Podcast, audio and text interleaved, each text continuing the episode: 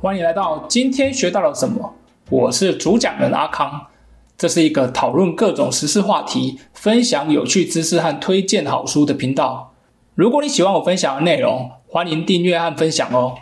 好的，今天想跟大家聊聊一个有趣的话题，叫做从行人地狱到永社学哦，永社学。那这周会想谈这个话题，是因为最近一直有不少这方面的新闻在讨论哦，就是所谓的行人地狱这个话题。这样，这里我先解释一下前因后果好了。所谓的行人地狱，其实指媒体用来形容台湾目前的交通环境对行人非常不友善的一些现象。这样会有这个词呢，主要起因是因为在台湾啊，我想大家可能都知道，有许多车辆的驾驶者没有习惯要礼让行人去通行，这样。并且呢，缺乏对于行人优先的通行权这种尊重的意识。那在台湾，像这种对于行人不友善的情况，在道路上其实是非常常见，甚至我觉得大家可能都已经习惯了。除非你有出国到别的国家去，像是日本或者是美国之类的国家，你很有可能才意识到有这种问题。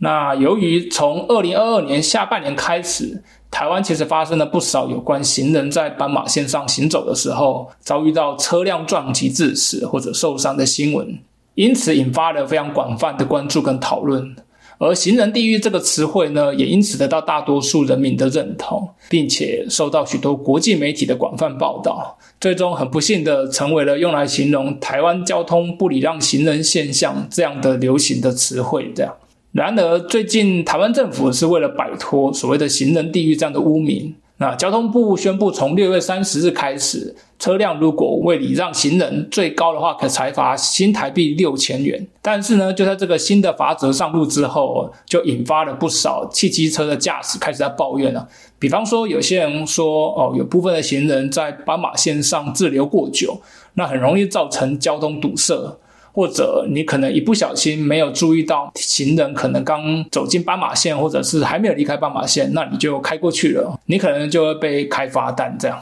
当然，行人本身如果故意停在斑马线这种行为啊，一部分很有可能会有违法的可能。那后续你看新闻也会看到，有一些地方政府单位也提到说，会加强对于行人违规的取缔，啊，尽可能改减少这样的情况发生。不过，你可以想象，不管是驾驶用路人啊，或者是行人，在这个议题上似乎都变成一个对立的关系。在网络上呢，也很自然形成了两派的说法在争论这样。不过呢，有关行人地狱这个热议话题啊，让我突然间想起，好多年前我曾经读过一本书，它的书名叫做《拥社学》哦，《拥社学》。那它的作者是一个日本的教授，叫做西城活玉。那所谓的拥塞，其实就是交通拥塞的那个拥塞，这样对。那永塞学这本书呢，主要是呃西城教授他创立的一个跨学科的研究领域，这样主要是专注在研究各种领域的永塞现象啊，包含像是人群啊、蚁群、网络这些等等。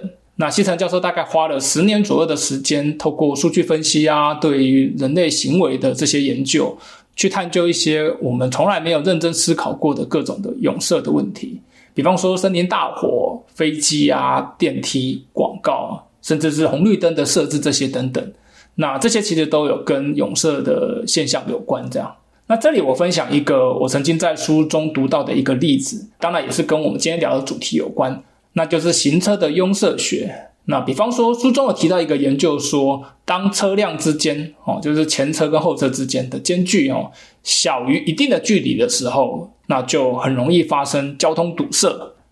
那会造成这样原因呢？主要有三个。首先是车辆之间的跟车行为哦，它会对于交通阻塞影响很大哦。比方说，像是车子跟得太近，那你驾驶就必须频繁的减速加速，这样以保持安全距离。这种来回变速的行为会在整个车流中之间传递，导致车跟车之间的距离越来越近，最终当然也是引发了堵塞。这样，另外还有像驾驶本身的反应时间或者是反应错误，也会影响交通堵塞。那比方说，如果车子距离太近的话，驾驶员就必须要迅速反应。而且，即使是很微小的反应延迟或者是错误的话，也会导致连锁反应，会使车跟车的距离进一步的缩小，最终也是造成交通堵塞。最后一点的原因就是说，像是交通号志或者交通控制啊，本身也会影响。一般来说，交通信号或者是控制系统，通常会根据车跟车之间的距离来调整信号灯的配时或者交通流量。这样，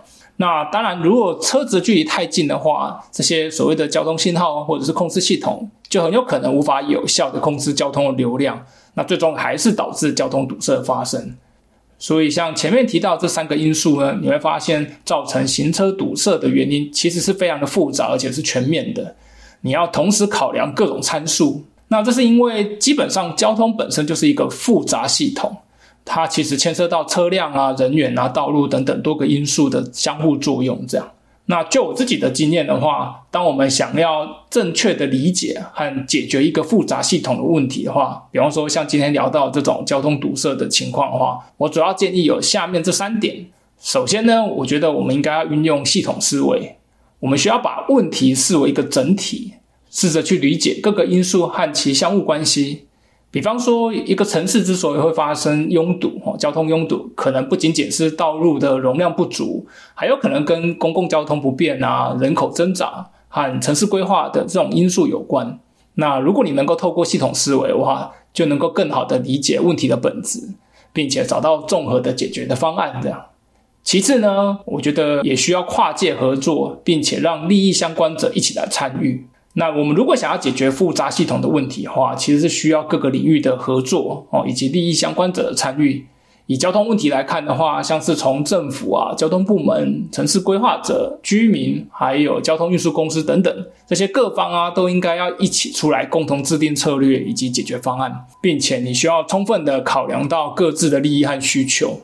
我认为，只有通过这样的跨界合作，才能够综合利用各种资源和专业知识，进而去推动系统去变革。那最后一点的话，我觉得是持续学习和灵活调整哦，这是一个非常重要的一点。这是因为一般来说，复杂系统都是动态在变化的，因此我们就需要透过持续学习，去了解新的技术趋势和最佳实践的方法，才能够适应系统的变化。那同时，我们也要有灵活的调整的策略和方法，然后千万不要期待一次性的就能够解决所有的问题，而是要通过不断学习和调整，逐渐的改进目前的解决方案。这样，那总而言之呢，我认为在面对复杂系统的问题啊，我们就需要运用系统思维、跨界合作和持续学习方法，并且通过综合考量各个因素与相关方合作。并且灵活的调整策略，才能够解决像是交通勇士这样的复杂系统问题。